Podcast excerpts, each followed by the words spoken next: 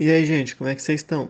Meu nome é Gustavo e a coisa que eu mais me arrependo é não ter tido uma fase emo quando eu era adolescente. Oi, pessoas, eu sou a Iris. O que eu mais me arrependo da minha adolescência é de não ter aproveitado ela como eu deveria. Oiê, eu sou a Jéssica e o que eu mais me arrependo na adolescência é de ter sido muito ansiosa para ter 18 anos. Seja muito bem-vindo, esse é o Entre Nós. E o tema de hoje é cultura pop e adolescência. Tandandam. Aí a gente bota a musiquinha, uou!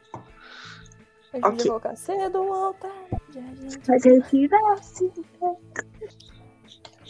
Uma coisa muito engraçada é que a gente é a geração millennials falando pra geração Z. Uhum. Mas vamos lá, bora. Então, gente, para começar, acho que é importante definir o que que é adolescência, né? Segundo a OMS, por exemplo, a segunda década de vida da pessoa é considerada juventude. Então, seria entre os 15 aos 24 anos. Hoje, com 24 anos, muitos de nós ainda estamos na casa de nossos pais. Coisa que pra eles e pros nossos avós era absurda. Eles saíam por volta dos 18, 16 anos pra casar. Hoje a gente entra na faculdade com 18, 16 anos, né? Então eu acho que cabe muito esses 24 anos pra nossa adolescência barra jovem adulto. E, por exemplo, a adolescência, ela não é tipo um período biológico de vida, não. Agora você olha para o indivíduo, ele, está, ele é adolescente. Não, adolescente é, um, é um, algo mais social. E por que se estende até os 24 anos hoje em dia? Porque geralmente é a época que, que o sujeito ele está tendo mais independência financeira, consegue sair de casa. E antes era até os 19, porque realmente era essa época que os nossos pais, os nossos avós saíam de casa para trabalhar, então já tinham independência. Então hoje em dia essa adolescência foi alongada devido a essa questão da independência. Atrelado a isso que o Gustavo e a Iris apresentaram pra vocês, tem a questão também de que a- o tempo de vida do ser humano ele tá um pouco mais prolongado. Antigamente, a faixa etária da pessoa ia até mais ou menos uns 50 anos. Hoje a gente vê pessoas com 100 anos até. A média geralmente é uns 70, 80, a depender do local onde a pessoa está inserida. Junto a isso e as questões de independência financeira, a adolescência também foi postergada. E é muito interessante a gente ver como não só a adolescência foi postergada, mas todo esse processo de escolha. Hoje, por exemplo, a gente vê um movimento de mulheres tendo filhos a partir dos 30 anos. Elas começaram a ter esse processo de escolha maior, de colocar a carreira, os estudos, o trabalho, viagem, enfim, o que elas quiserem antes de ter filhos. Ou se elas quiserem ter filhos antes também, tudo bem. Mas elas têm essa escolha tornou-se uma escolha para elas agora. E é legal porque hoje as nossas referências mudaram. Se a gente para para pensar e pegar, as nossas referências não são as experiências dos nossos pais, das nossas mães, não só elas. Sim, é devido ao avanço cultural, né? Tudo isso que a gente fala se dá é, à medida que a cultura e a sociedade vai evoluindo. Conceitos de adolescência, infância, vida adulta, vida idosa, eles vão evoluindo assim como a cultura e a sociedade. Como diriam nossos pais, nossos avós, a vida hoje está muito fácil.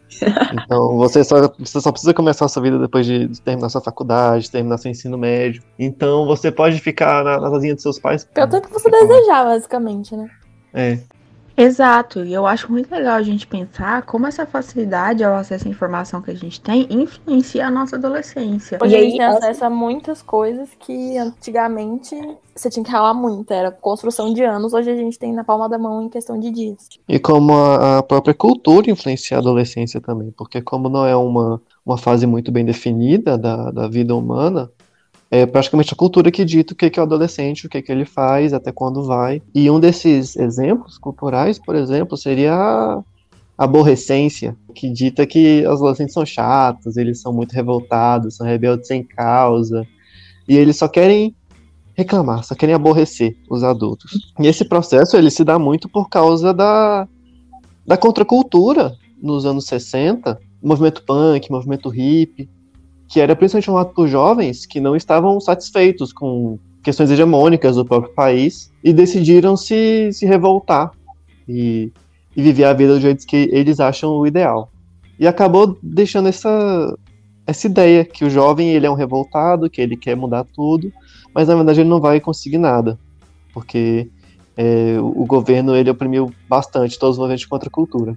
É também uma cultura de desenvolvimento, né? Se a gente pegar o desenvolvimento do ser humano, do momento em que ele é posto no mundo até o momento em que ele falece, é, essa dinâmica entre os 15 e os 24, né, atualmente anos, dão que a pessoa vai, é, vai tendo consciência daquilo que é posto para ela e tendo também um pensamento crítico. Então, a partir do momento que a gente consegue desenvolver esse pensamento crítico, obviamente as coisas serão mais questionadas. E é justamente nessa fase, desse período de tempo, de idade, né, que a gente coloca em tempos numéricos, que está relacionado a isso que o Gustavo falou, de rebeldia, de questionamento, de tentativa de mudança, mesmo que não vá mudar, a gente tenta. A gente está ali para tentar alguma coisa. É muito legal ver que vocês dois trouxeram esse desenvolvimento da personalidade. E é um desenvolvimento da personalidade que se atrela não só a uma cultura nossa, não só a cultura brasileira, mas hoje, por conta da globalização, nós temos acesso a informações do mundo inteiro, a cultura do mundo inteiro. Se é boa ou se é ruim essa influência toda, é difícil dizer. Mas é muito legal a gente ver que hoje, por exemplo, nós assistimos filmes, séries, é, notícias, nós, sabemos do mundo inteiro, nós temos acesso à informação do mundo todo. Ou seja, é muito difícil pensar que essa quantidade de informação compartilhada não afeta hoje a, a, formação da nossa personalidade, a formação da nossa forma de pensar, de agir, de tudo. Não tem como eu falar assim, ah, eu não sou afetada por um filme que eu assisto, uma música que eu escuto, pela notícia que eu recebo. É, é uma troca, ela acontece, tanto deles pra gente como da gente para eles. Pegando um pouco disso que a Elis acabou de trazer pra gente, do nosso acesso fácil devido à globalização, que a gente tem acesso a coisas que estão de outros países, de outras culturas, de pessoas diferentes, a gente pode citar muito Freud, né, que é do lugar nosso de fala da, da psicologia, principalmente, quando ele diz que o artista, quando ele expõe uma obra, ele faz alguma obra, seja ela um filme, uma música, é, uma obra de pintura, uma, um poema, ele dá acesso ao sensível. Ele dá acesso a, a, Ele faz, né? Com que as pessoas tenham acesso a expor seus, os seus sentimentos, aquilo que está passando pela cabeça delas, aquilo que por hora estava reprimido. Ele consegue acessar o conteúdo da repressão através de obras artísticas, que a gente vai falar um pouco mais à frente, principalmente quanto à cultura pop. O quão isso influencia no desenvolvimento do sujeito e principalmente é, no acesso ao sensível, na captação do sensível, para que o sujeito, adolescente principalmente, consiga expressar os sentimentos dele por meio daquelas obras de arte. É uma identificação, né? Com certeza.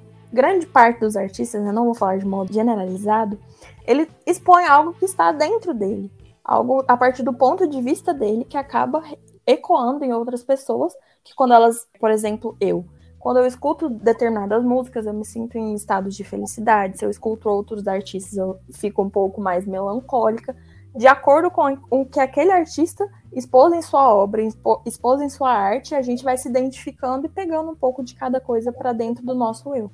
Colocar em palavras também, né? Por exemplo, essa semana eu vi um filme que eu já tinha compreendido o que estava acontecendo, mas eu não estava conseguindo expressar aquilo. E quando eu vi o filme, eu falei, putz, é isso. Eu acho que é muito massa a gente conseguir enxergar por que, que essas coisas mexem tanto com a gente. Por que, que determinados filmes, músicas, séries tocam tanto a gente. O que que tá realmente mexendo? O que que tá acontecendo ali? Eu acho que sempre cabe essa reflexão. O que que tem de nosso no outro? E algo importante que na, na sociedade atual, pelo menos nos jovens, que eles não não tem tanto conhecimento de vida ainda de emoções, de escrever emoções, um filme, uma música que o artista ele consegue transparecer o sentimento dele, é, o jovem ele consegue, a população em geral, mas frente adolescente, está consumindo conteúdo, ele consegue se identificar, tipo, então é isso que eu estou sentindo, é o que essa música fala que eu estou sentindo, então essa identificação é muito importante por, por meio da arte. É, é muito interessante isso que o Gustavo falou sobre identificação, porque esse, trazendo esse exemplo da Iris do filme que ela assistiu. Se a gente pega um filme que tem bastante representação para o mundo subjetivo de quem está assistindo ele, a pessoa tem uma, uma visão mais ampla ali naquela, naquele momento que ela está assistindo o filme. Porque é muito diferente você pegar apenas é, o ponto de vista subjetivo de uma pessoa e colocar ali numa obra. Você vai estar tá vendo um ponto de vista. Então, essa questão de relação e de identificação, ela se dá muito também porque ali no filme, nas obras, nas músicas, seja lá em que representação artística a pessoa está se pautando, é, a gente consegue ver uma coisa de uma, de uma visão mais ampla, a gente vê o todo, né? Sim, muda a perspectiva, né? A gente muda o foco. A nossa atenção é direcionada para outra coisa, Então, Sim, coisas que talvez estejam na representação da realidade do sujeito, mas que por hora ele quer, de alguma forma, não pensar naquilo, não representar aquilo, não sentir aquilo. E quando ele se depara com alguma obra de arte que toca ali naquela feridinha, naquele sensível, naquela emoção boa, ruim, seja lá de que tipo ela for, mas toca na pessoa de alguma forma, se sentir é, representada, semelhante, igual, vai se sentir de alguma forma acolhida naquilo ali que ela está apreciando. Eu acho que isso que você acabou de falar foi muito certeiro, porque hoje a gente vê uma tendência, eu observo pelo menos, é, dos, dos filmes que eu assisto, deles é, trazerem uma representação um pouco maior da realidade, do que, que realmente acontece. Por exemplo, eu sou muito amante das comédias românticas. Então hoje, uma coisa que eu venho observando é cada vez mais uma representação da realidade, daquilo que realmente está acontecendo na nossa vida real, fora dos cinemas. Então, é uma procura por uma, por uma saúde mental, pelo, pelo autoconhecimento, para que depois disso a pessoa consiga fazer escolhas, se relacionar, conseguir olhar para o outro, porque ela se conhece, ela entendeu o limite dela, e aí ela consegue se relacionar com o outro de uma forma mais legal, mais saudável. Eu ando gostando bastante de, de ver esse movimento acontecendo. A Netflix, por exemplo, que é o, o maior streaming do, do Brasil, eu acho, vem trazendo muito isso. Então ela vem trazendo essa, essa representação da realidade mesmo, e não uma visão utópica da, de relacionamentos, de carreira, de vida. Anda sendo muito forte a popularização do erro também. Antes a gente via muito aquela, aquele acerto de primeira, sabe? A pessoa ia lá, tomava uma decisão, fazia, pronto, tava tudo certo. E cara, a vida real não é assim, sabe? A gente tá muito suscetível a, ao erro. E que bom que erramos, né? Precisamos errar. Isso casa muito com o que a gente estava falando no começo, quando o Gustavo ele trouxe mais um aparato histórico do que seria a adolescência, do porquê essas coisas estarem mais estendidas. É porque a gente está rompendo com a imagem de perfeição do sujeito. Que ninguém que tenta uma coisa de primeira, ninguém não, né? Tem os sortudos que tentam um emprego de primeira e, se encontram na, no emprego que entra fazendo, que se encontram desde, sei lá, o ensino médio, da infância. São poucas as pessoas realmente que têm essa realidade. Então, quando a gente consegue enxergar o rompimento do confortável diante das representações artísticas que são postas para a gente socialmente, a gente se enxerga ali dentro daquilo. Então a gente começa a consumir esses conteúdos de uma forma maior. E hoje em dia, quando a gente tem a globalização, o acesso mais facilitado à internet, a gente vê muitas pessoas também é, em processo de adoecimento é, emocional, porque elas veem ali sempre a imagem do perfeito. A imagem da pessoa que acorda, tá bonita com filtro do Instagram, da pessoa que acorda feliz o tempo inteiro. Então, quando a gente tem obras que conseguem romper essa imagem perfeita e confortável, aquela obra de alguma forma toca a gente. É quando a gente consegue expressar o que a gente está sentindo, o que a gente quer de alguma forma. Então, a, a, representação artística como meio de expressar a subjetividade daquele que opta por representar ou por ser representado por alguém que faz a obra é uma coisa que eu acho sensacional. Nossa, Jéssica, você trouxe um ponto muito legal, porque muitos filmes que é, trazem essa quebra, né, dessa visão utópica, que trazem a vida real, eles não são bem aceitos, as pessoas não querem ver. Da vida real, elas já têm a delas, elas estão cansadas. Não, não, não é atrativo. Nossa, eu nem sei, fiquei até sem palavras. Mas também tem o, o, movimento contrário da indústria, que, que, por exemplo, se a gente está tendo mais conteúdo para se identificar, é porque a gente está tendo mais personagens, mais músicas é, comuns, digamos assim. São filmes com histórias comuns de, de pessoas trabalhando na, na, sua vida normal, não acontecendo nada de muito extraordinário, mas mesmo assim a história do filme consegue te cativar, a música consegue te cativar, porque é o que você está lá vivendo. Uhum. E, e também é, eu só consigo, quando você estava falando isso, eu lembrei do, do Homem-Aranha, por exemplo. Que ele só, faz, só fez tanto sucesso quando ele foi lançado porque ele não era um herói. Ele era um adolescente que tinha problema com dinheiro, é, com a faculdade, com a escola é, problema na família. família. Então não era só o lado herói, a gente também focava muito no, no Peter Parker, na pessoa. E é por isso que o Homem-Aranha até hoje é, tipo assim, um dos heróis mais adorados hoje mais em dia. Mais queridos, né, por quem sim. assiste, sim. Sim, porque rola essa identificação. Nossa, com certeza. Eu sou muito fã da Beyoncé. E a Beyoncé, eu olho ela pra, eu olho para ela e falo, caraca, é a mulher perfeita. Só que se você pegar as letras, você vê que ela já foi traída no casamento dela. E que ela tentou passar, passar por cima dessa traição, conseguiu, hoje eles ainda estão juntos. E ela passa também muito da cultura da pessoa preta, das dificuldades que você tem frente à sociedade, sendo uma pessoa que tem a cor da pele preta, diferente de nós que somos brancos e temos alguns privilégios, infelizmente, né? A mais por essa questão então são músicas, representações de filme, representações de escritas que trazem a identificação. Para mim o que mais fica posto é a identificação. Porque quando a gente gosta de algo, quando a gente se identifica com algo, a gente tende a consumir aquilo de uma forma mais corriqueira, mais rotineira. Às vezes também, confesso que quando eu me identifico muito com alguma coisa que não é positiva, eu tendo a tentar deixar aquilo para lá, mas aquilo de alguma forma vai ficar na minha cabeça. Eu vou ficar pensando, poxa, por que, que aquilo me tocou tanto e eu quero evitá-lo? Então são movimentos de identificação, que para mim é uma das coisas que a representação artística me traz de maior valor. Como assim a Beyoncé ainda tá com Jay-Z? Como assim, meu Deus do céu? Fofoca. Vocês tiveram três filhos, pelo amor de Deus, gente. Mas é isso, sabe? Porque a gente coloca é, pessoas em pedestais, relacionamentos perfeitos, pessoas perfeitas, ou sei lá, fulano tem condição de condição financeira X melhor que a minha, então ele obviamente não tem problemas na vida.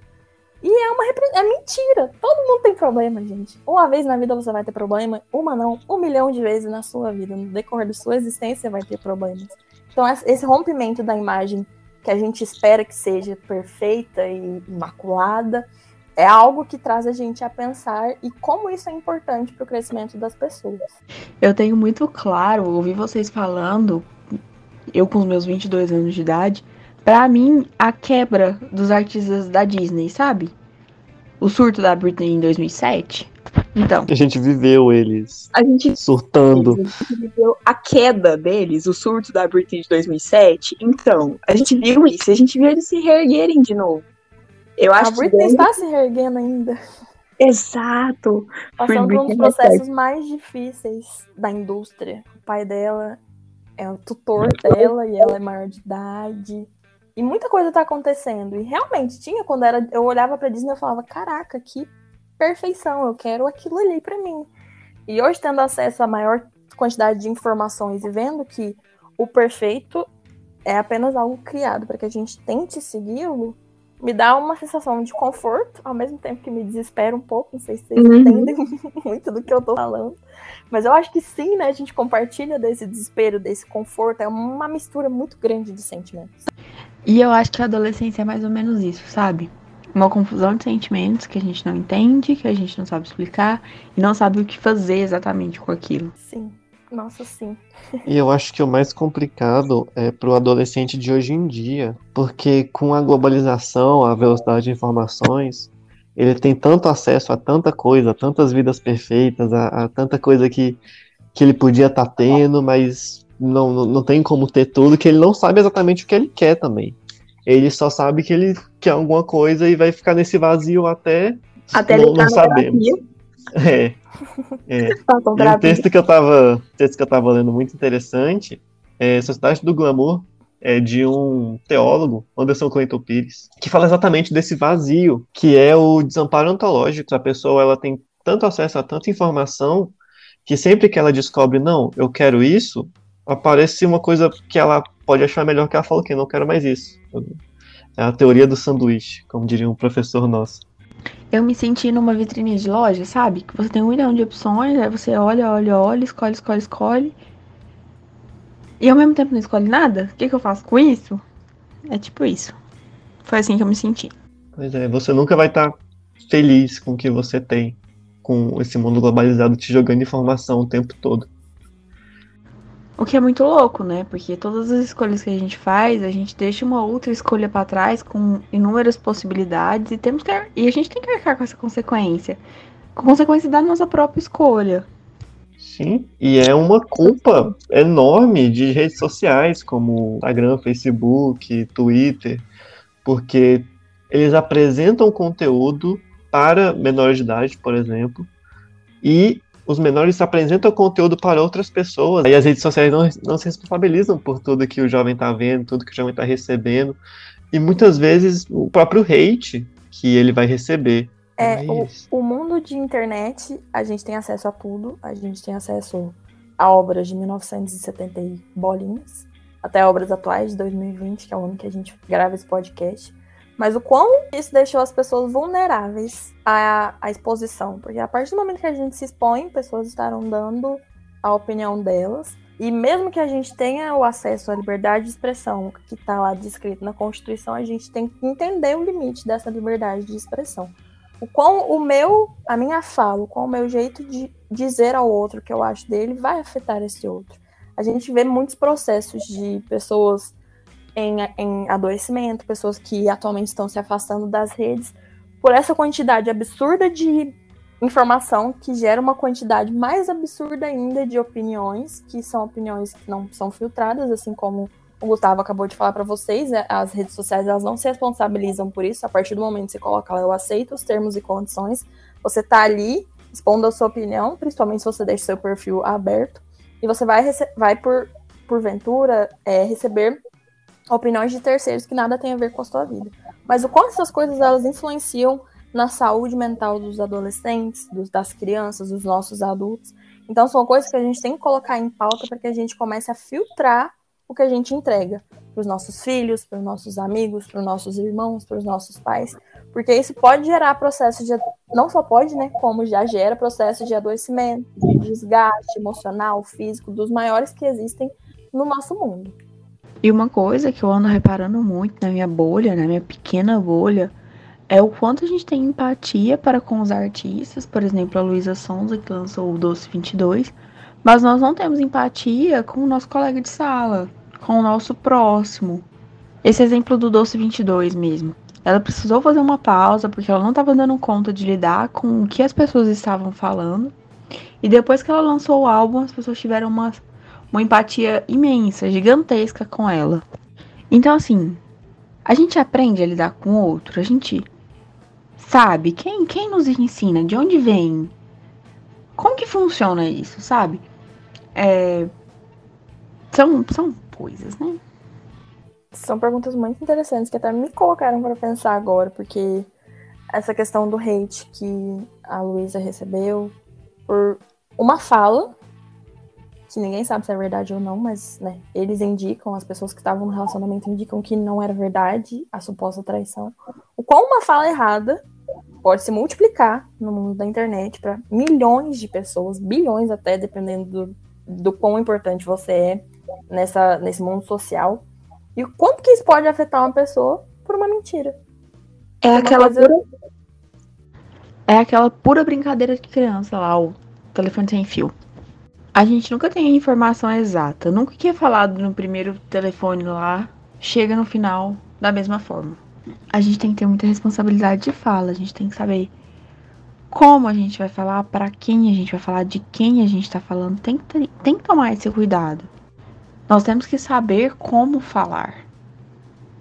E trazendo um pouco essa questão do que a gente está falando do bullying, dos hates, adolescência. A Netflix, novamente, você tá na Netflix. Netflix me patrocina. Mimos aqui em casa, por favor.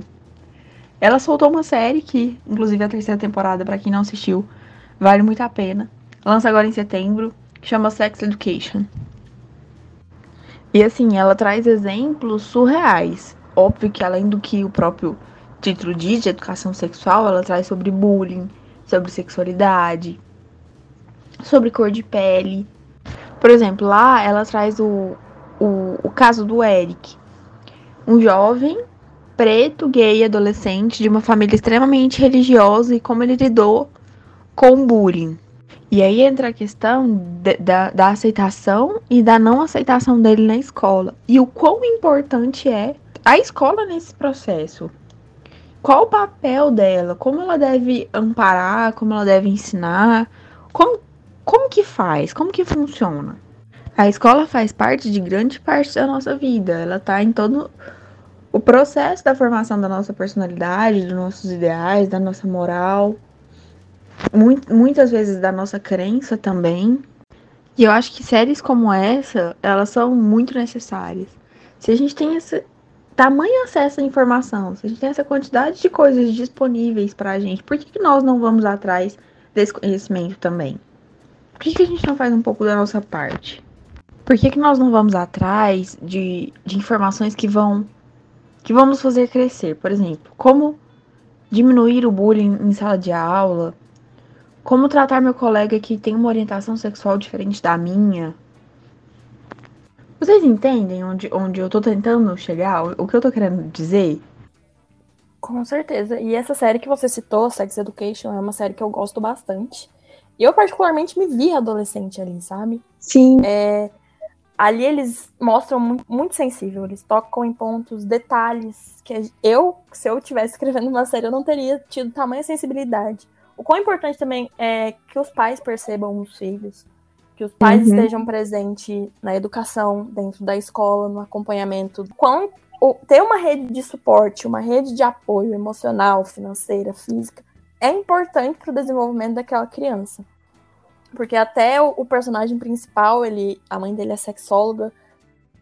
Apesar disso, ele ainda é uma pessoa muito tímida, muito retraída, que vai desconstruindo essa, essa visão que ele tem dele mesmo. A partir do momento que ele entra com os, os amigos dele na, no colégio, que a mãe dele também começa a ter uma relação mais tranquila com ele.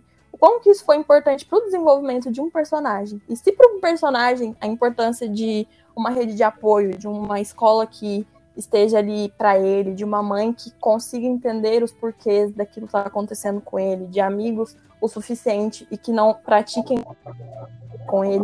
Quanto que isso é importante para o desenvolvimento da pessoa, do ser humano como um todo, sabe? Nossa, Jéssica, estou sem palavras. E tem outra série não tão positiva de acordo com a, sobre a adolescência, que é Skins que mostra adolescentes totalmente quebrados da cabeça, fazendo nada com sentido, mas se você for olhar a, a, a, história de cada um, que cada um passou, você vê que tem problema com os pais, com a família, com sofreram bullying, mas são, são jovens que não, não lidaram tão bem que nem os de Sex Education.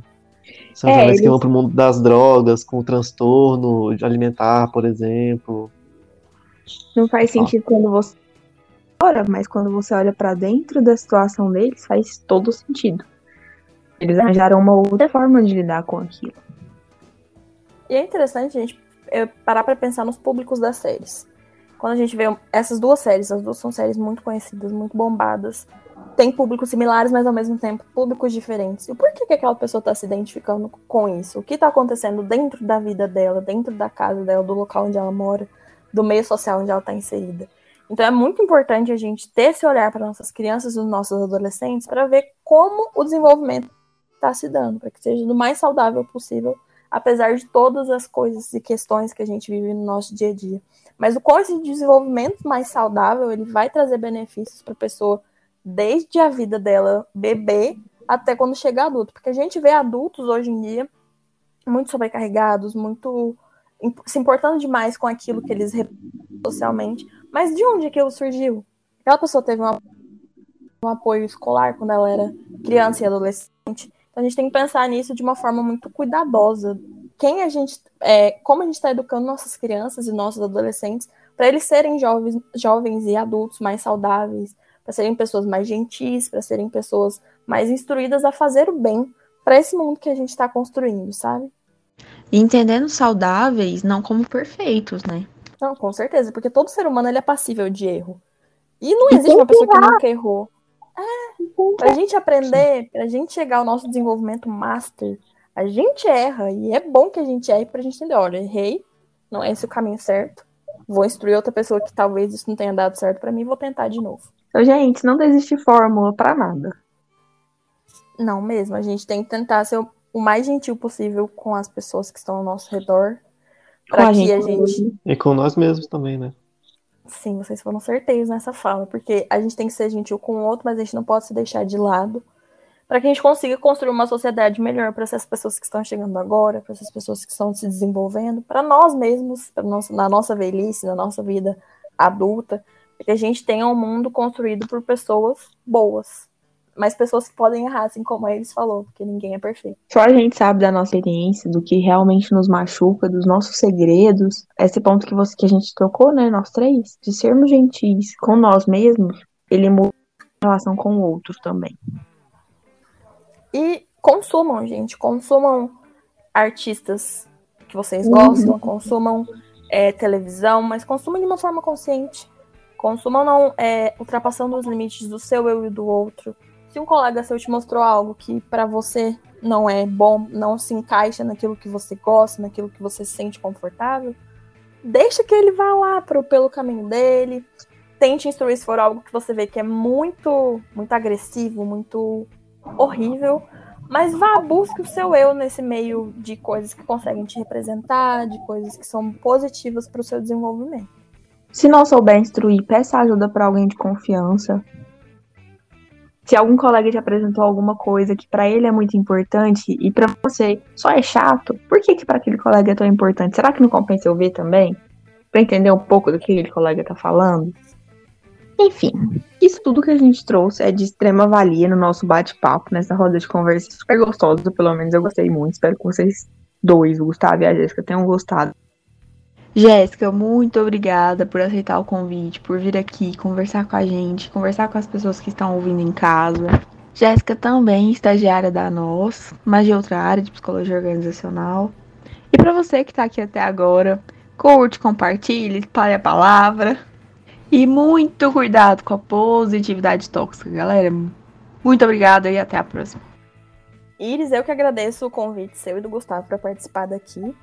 É, em breve a gente terá outros episódios dessa mesma série, que é o Entre Nós, como da minha área, que é organizacional. E jovens, adultos, crianças que estão escutando isso aqui, se divirtam, consumam conteúdos que são bons para vocês, que, dos quais vocês se identificam, mas sempre pautem pelo, pelo lado da gentileza. Se forem jogar hate em alguém, não joguem hate, porque hate é uma coisa muito diferente do que opinião construtiva. Pense naquilo que você gostaria de ouvir, naquilo que você gostaria de se pautar. Sejam mais gentis e consumam de fato aquilo que vocês gostem, aquilo que vai acrescentar para o desenvolvimento de vocês. Assim eu fico até sem dica para dar para os outros. até parece, né? Eu vou ficar então com pare de xingar os coleguinhas nas redes sociais. É isso, Nossa, gente. Até a próxima. Muito obrigada, até a próxima. Até o próximo Beijinhos. episódio de Entre Nós. Tchau, tchau.